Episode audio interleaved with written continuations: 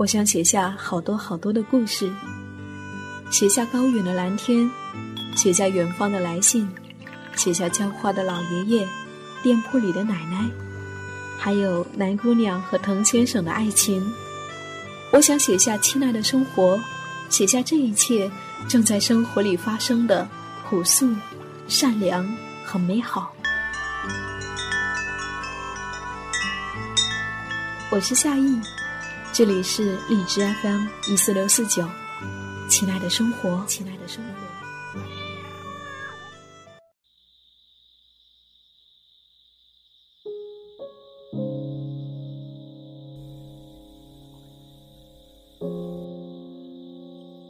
二零一七年十二月二号，雾蒙蒙的山间清晨，我们向山而坐，在自然瑜伽中。学着抱猫、眼镜蛇、鸽子等自然动物们的体式，把身子彻底的舒展开来，以迎接崭新的一天。没有了第一天到来时的疲乏，大家变得神采奕奕。这是和大自然深深连接的一天。上午，在小河旁的庭院里，我们学习全然的感受一株植物。我们蒙上了双眼，在队友双手的指引下，走到了一株植物面前。我们调动起所有的感官去感受它，用手去触摸，用鼻子去嗅，用舌头去品尝，用耳朵去倾听。没有了视觉的辅助，我的嗅觉变得异常灵敏。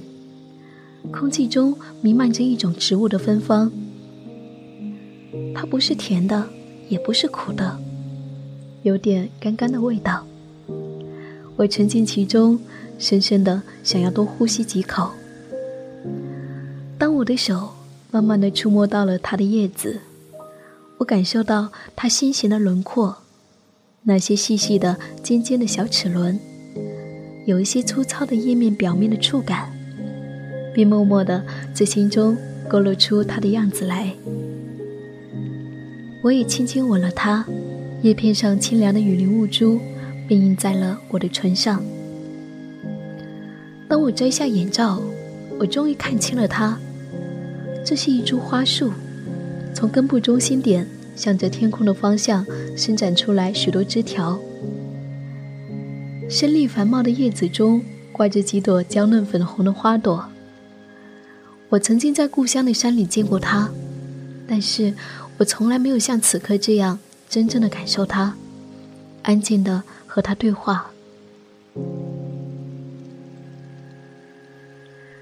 当我回来，我们都在纸上描摹下遇见的那一株植物的样子。我们心中的它，不同成长阶段的它，此刻看到的它，我们又何尝不像一株植物呢？此刻呈现出来的样子和内心里的。不同阶段的模样也都不一样。我们似乎看到了我们自己。当每一个人都认真分享着自己遇见的那一株植物，我想，无论我们再遇见多少棵，我们都会记得这一株，因为我们曾经深深的交往过。